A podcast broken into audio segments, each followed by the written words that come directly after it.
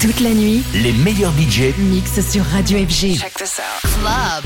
FG. Tout de suite, Club FG avec LPGOB. This is LPGOB. Listen up, children. You are listening to Femhouse Radio. I said, listen up, children. Say hello, A wonderful night is made as much by the dancers as the music. As much by the spirit of joy in the room as by the hand which reaches for the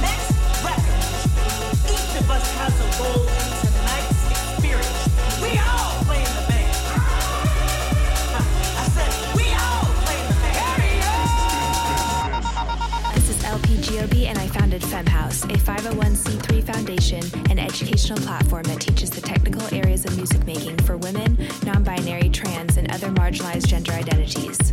Every week, I will be interviewing and spotlighting women in music while bringing you the best dance tunes from around the world. Femme House Radio. This week's guest, Jamie.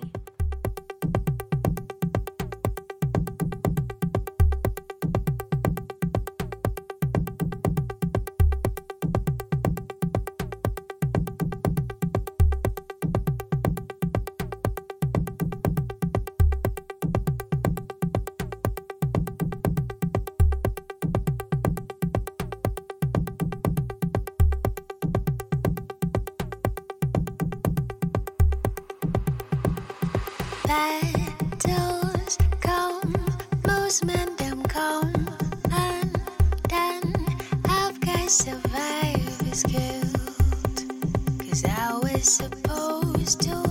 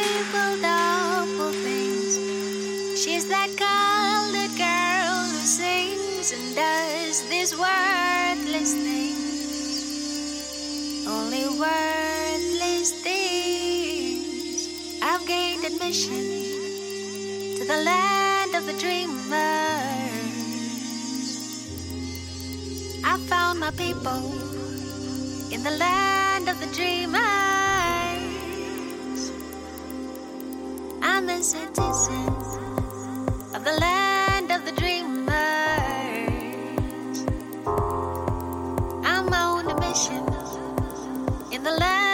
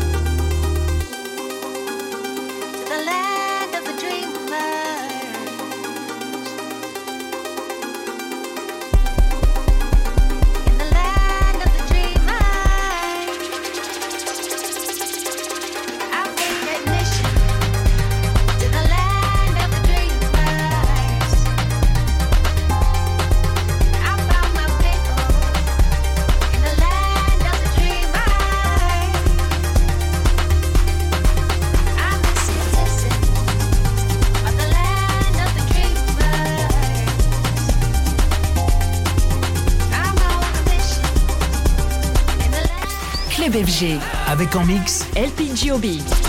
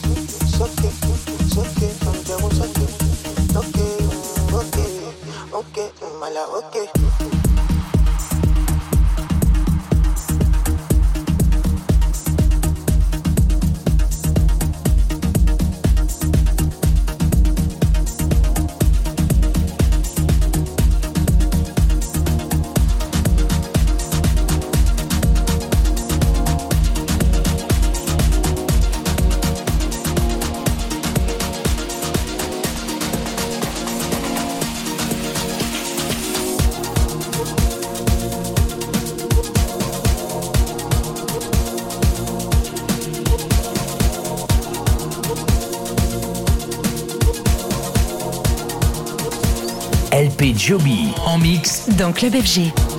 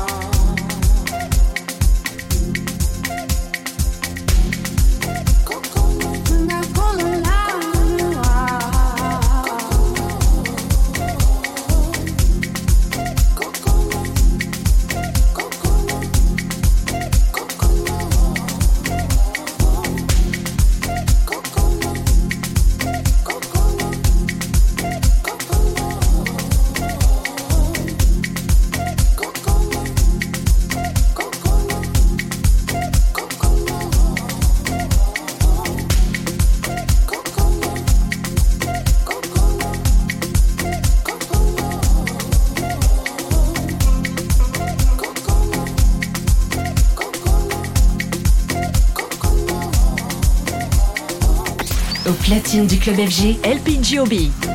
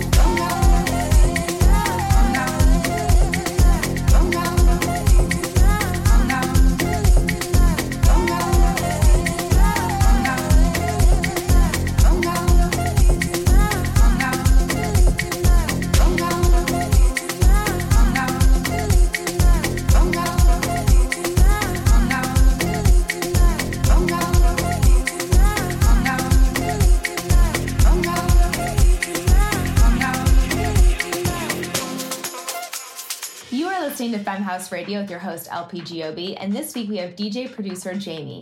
Hailing from Berlin, her dynamic and energetic sets transcend traditional genre boundaries fused with rich melodies and polyrhythmic beats pointing towards Africa. The German Nigerian artist has played at prolific clubs and festivals around the world, including Ultra Music Festival, Tomorrowland, and Hï Ibiza, to name a few. She is also a resident DJ at Berlin's Watergate Club. Jamie has released her own productions on such labels as Monoberry, My Other Side of the Moon, and Watergate Records. Jamie, welcome to Femme House Radio. Tell us your origin story. How did you get into DJing and producing? Hello. First of all, thank you for having me. I'm very excited to be on your Yay. show. It's an honor. so, as you already introduced me, I am German Nigerian. My father was Nigerian. My mom is German. I am born in Germany, and um, yeah, my my career started really by coincidence. I was already mid 30s. I'm 44 now, and I was sitting in the living room with uh, three girlfriends of mine, and we decided just to throw a party like from us friends for our friends. Just music we like. And we had a friend who was running a little private club. You could rent so we rented it and invited all our network played only music we liked and this was the best party in ages. People are still talking about it yeah more than a decade later actually i thought like i like it. I like to select music. I could not dj before. I was just pressing start and stop. And so my friend pam she told me like okay come on jamie. It's time for you to buy some equipment.